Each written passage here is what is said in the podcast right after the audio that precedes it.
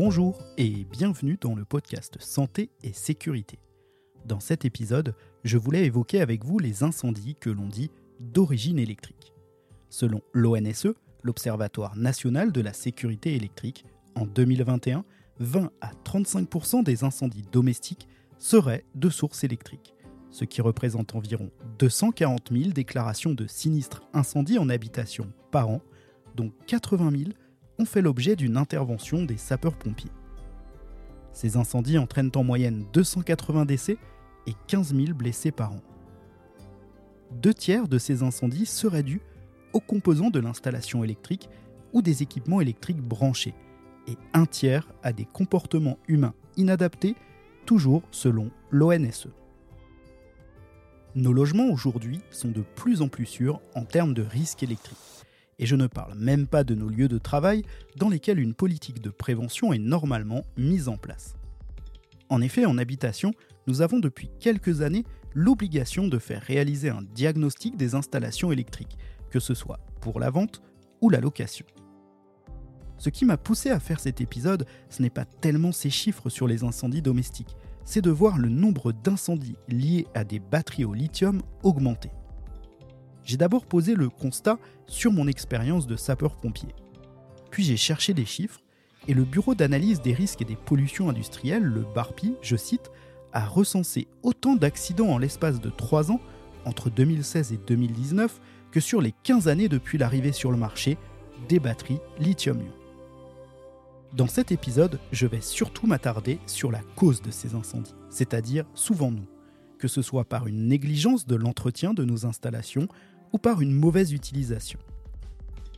L'objectif de cet épisode est donc de vous donner les bons réflexes d'utilisation de tous nos matériels électriques et électroniques, plus qu'omniprésents aujourd'hui, dans un but de sécurité incendie. Avant d'aborder la problématique des batteries lithium dans notre quotidien, passons d'abord en revue le risque incendie électrique que je qualifierais de courant, sans mauvais jeu de mots. Les incendies électriques peuvent être causés par un arc électrique, un court-circuit, la foudre ou encore une surcharge électrique. L'arc électrique. L'arc électrique se forme en général dans les connexions électriques, soit parce qu'avec le temps, ces systèmes vissés vont se desserrer, soit parce qu'ils ont mal été serrés à l'installation. Vous comprenez donc qu'une installation âgée, vétuste, mal bricolée peut créer un arc électrique. Alors comment ça marche?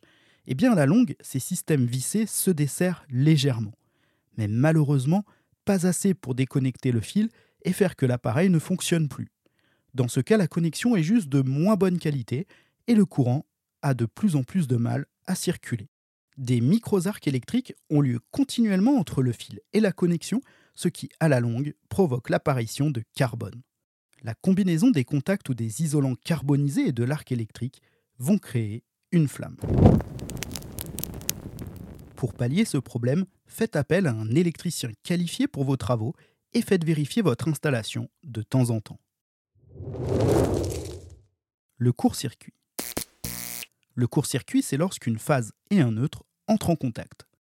Lors d'un court-circuit, de fines particules de métal en fusion peuvent être projetées et embraser n'importe quel matériau inflammable à proximité. Les origines d'un court-circuit peuvent être nombreux. Il peut être dû à une surtension ou causé par la foudre, ou encore par l'humidité ou la chaleur qui vont provoquer une usure précoce des matériaux. Il peut être d'origine mécanique aussi, à cause d'un mauvais branchement par exemple, ou parce qu'en cachant un câble derrière un meuble, celui-ci s'est retrouvé pincé, son isolant s'est dégradé, et vous connaissez la suite. Dans une installation aux normes, les fusibles et les disjoncteurs sont là pour pallier au risque de surtension. N'hésitez pas à faire réaliser un diagnostic de votre installation en cas de doute sur sa vétusté. Et soyez prudent lorsque vous réalisez des travaux d'ordre électrique vous-même et encore une fois, on ne le répétera jamais assez, il est parfois plus prudent de faire appel à un professionnel. La foudre. La foudre peut provoquer un incendie de par la chaleur qu'elle va générer. Elle peut aussi créer des surtensions et endommager votre installation électrique. Votre installation pourrait subir une forte élévation du courant car elle serait obligée de dissiper l'énergie apportée par la foudre. Les installations n'étant pas prévues pour une telle puissance, les fils vont fondre et provoquer l'embrasement de tout ce qu'ils toucheront. Pour s'en protéger, l'installation d'un paratonnerre sur votre maison est possible. Il est aussi possible d'installer un parafoudre. C'est un dispositif que l'on branche après le disjoncteur principal et qui va détecter la surtension créée par la foudre. Il est équipé d'une résistance qui est placée entre la ligne d'alimentation et la terre. En temps normal, cette résistance est très élevée. Elle empêche le courant électrique de passer. Mais quand la foudre frappe, la surtension qui passe au niveau de l'alimentation électrique générale va être détectée par le parafoudre, qui va faire baisser la valeur de sa résistance. Le courant électrique, qui choisit toujours le chemin le moins résistant, est alors dirigé vers la Terre, au lieu de circuler dans l'installation électrique, de l'endommager et de risquer de créer un départ de feu. La surcharge électrique. La surcharge électrique se produit lorsqu'une quantité trop importante de courant passe dans les fils électriques. Ces derniers s'échauffent et peuvent fondre puis provoquer un incendie.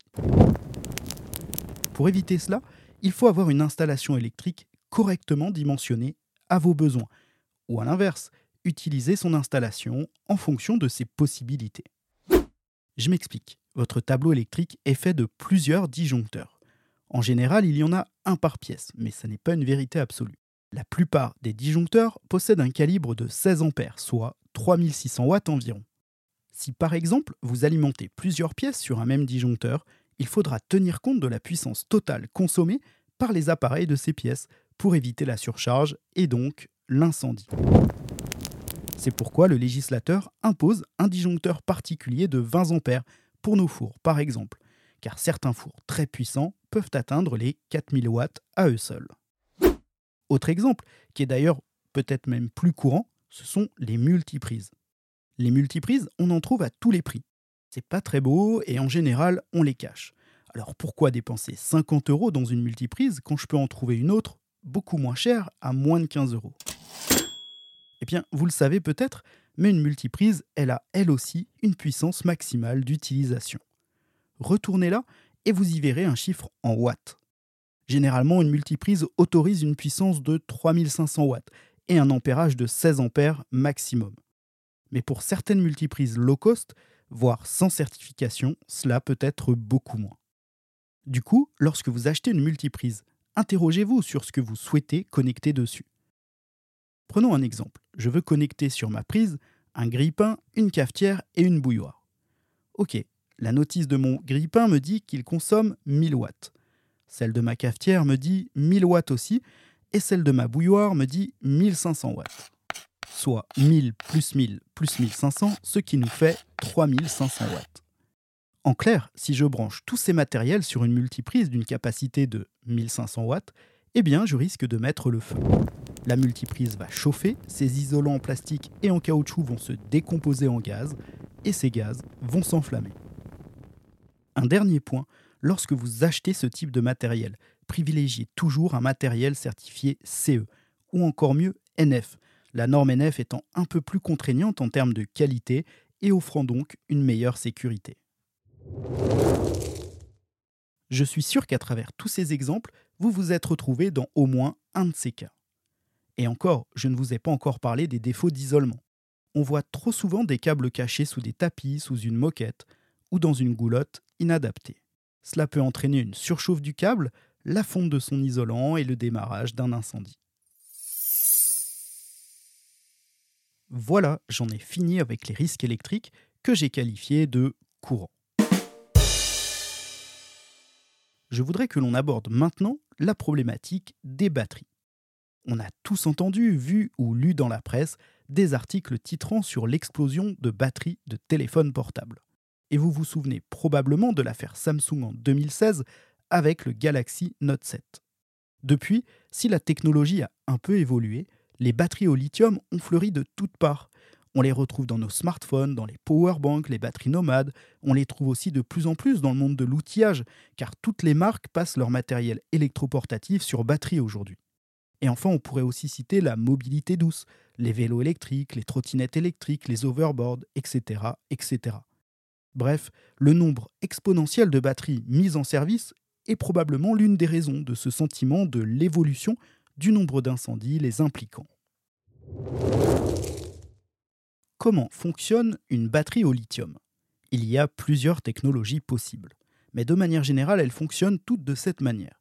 Une batterie est formée de deux électrodes, une anode et une cathode, plongées dans un électrolyte. C'est une substance conductrice qui est liquide ou solide et qui est reliée à l'extérieur par un fil conducteur.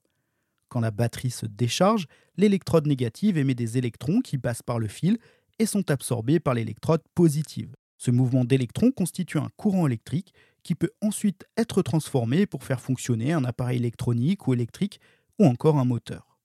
Quand la batterie est en phase de recharge, avec un apport extérieur d'électricité, les mouvements sont inversés. Ça va? Je ne vous ai pas perdu? Bon, allez, on continue alors. Qu'est-ce qui fait que cette batterie peut être dangereuse? Eh bien, c'est le risque d'emballement thermique. La définition de l'emballement thermique, c'est la conséquence de la perte de contrôle de la température d'une substance chimique qui va conduire à son inflammation. Dans le cas de nos batteries, les électrodes entrent en collision avec l'électrolyte, la substance qui transfère le courant électrique. La réaction de ces deux éléments provoque de la chaleur et donc le réchauffement de la batterie. En cas de dysfonctionnement, la batterie va continuer à chauffer davantage et la température peut monter jusqu'à plusieurs centaines de degrés. À cette température, l'électrolyte va commencer à se décomposer en gaz, des gaz inflammables d'ailleurs. La batterie va commencer à gonfler. Alors souvent, ça s'arrête là. Mais parfois, la batterie peut s'enflammer. Selon plusieurs enquêtes, cet échauffement vient le plus souvent d'un court-circuit, provoqué par des problèmes d'assemblage ou par des chocs, mais ce phénomène peut aussi être causé par de mauvaises utilisations. Cela a d'ailleurs contraint les producteurs à mettre en place des process de fabrication plus rigoureux et à intégrer dans la batterie un système électronique qu'on appelle le BMS pour Battery Management System, qui coupe le courant dès qu'une anomalie est constatée. Alors, quoi faire pour limiter le risque incendie avec nos batteries? Ne pas laisser en charge une batterie trop longtemps.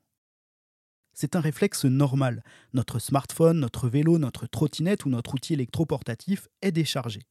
Et hop, en arrivant au travail, on met notre appareil en charge qu'on viendra récupérer avant de rentrer à la maison à la fin de sa journée. Ou plus courant encore, le smartphone qu'on met en charge toute la nuit pour être sûr qu'il soit chargé à 100% au réveil. Dites-moi que vous n'avez jamais fait ça. Laisser une batterie en charge trop longtemps nuit à sa durée de vie et peut être la cause d'un départ de feu. On a évoqué tout à l'heure la puce BMS qui gère la charge de la batterie. Lorsque celle-ci est chargée à 100%, elle arrêtera la charge. Mais dès que la batterie descendra à 99%, elle se remettra aussitôt à charger. Les développeurs déconseillent aujourd'hui de charger nos téléphones à 100%, justement pour éviter ce phénomène qui peut créer un échauffement, un échauffement de la batterie, mais aussi de la puce BMS, et donc la détériorer à terme. Une batterie est dans les meilleures conditions d'utilisation lorsqu'elle se situe entre 20 et 80% d'énergie. En d'autres termes, les composants chimiques de la batterie vont avoir tendance à se dégrader plus vite, entre 0 et 20% et entre 80 et 100% Bref, vous le voyez, il est inutile et même délétère de vouloir absolument charger sa batterie systématiquement à 100 préférez le chargeur d'origine ou homologué par le fabricant et attention aux appareils bon marché. La qualité des électrodes est variable d'une batterie à l'autre. Si on lui amène un courant trop fort, cela va à terme les dégrader. Si l'appareil reçoit plus d'énergie qu'il peut en supporter, il finira par être endommagé. C'est pourquoi il faut toujours faire attention à la puissance et à la tension du chargeur que l'on choisit, car tous ne délivrent pas la même quantité d'énergie. Alors, encore une fois, la puce BMS contrôle, régule la charge et s'assure que la batterie ne consomme pas plus de courant qu'il lui en faut. Une fois la charge maximale atteinte, la puce coupe toute entrée de courant. Mais toujours pareil, trop sollicitée, à long terme, elle peut chauffer et être endommagée. Et puis il semblerait que certains fabricants, pour vendre leurs trottinettes ou leurs vélos à bas coût, achètent des batteries, elles aussi, à bas coût, et dépourvues de cette sécurité. Vous comprenez donc que privilégier le coût quand vous achetez votre vélo, votre trottinette ou votre overboard, ça n'est pas forcément une bonne idée en termes de sécurité. Protégez votre téléphone ou votre batterie. Une batterie peut être endommagée si l'appareil a subi des chutes ou des chocs, parce que les électrodes de la batterie pourraient entrer en court-circuit et mettre le feu. Soyez donc prudent en cas de chute à vélo ou à trottinette par exemple, et pour ce qui est du smartphone, il est toujours bienvenu de l'équiper d'une coque. Ne mettez pas votre smartphone en charge sous votre oreiller quand vous dormez ou en plein soleil. On l'a vu, la batterie au lithium peut chauffer quand elle est utilisée ou en charge. Mettre son smartphone sous son oreiller quand on dort ou laisser sa trottinette en charge en plein soleil ne permettra pas à la batterie de dissiper la chaleur. Et au contraire, cela va favoriser son échauffement et donc augmenter le risque d'emballement thermique. Voilà, j'en ai terminé avec cet épisode sur les risques électriques. J'espère que ce podcast vous aura permis de prendre conscience de certains mauvais comportements que l'on adopte finalement tous au quotidien et qui peuvent être accidentogènes. Si vous entendez ces mots, c'est que vous avez écouté cet épisode jusqu'au bout et je vous en remercie beaucoup. Vous êtes de plus en plus nombreux et fidèles à suivre ce podcast. Merci pour vos messages, ça nous touche vraiment beaucoup. Si vous voulez nous aider à faire connaître cette émission, n'hésitez pas à la partager, à mettre un commentaire, des étoiles ou des cœurs sur votre appli d'écoute. Je vous dis à très vite, mais surtout, prenez soin de vous.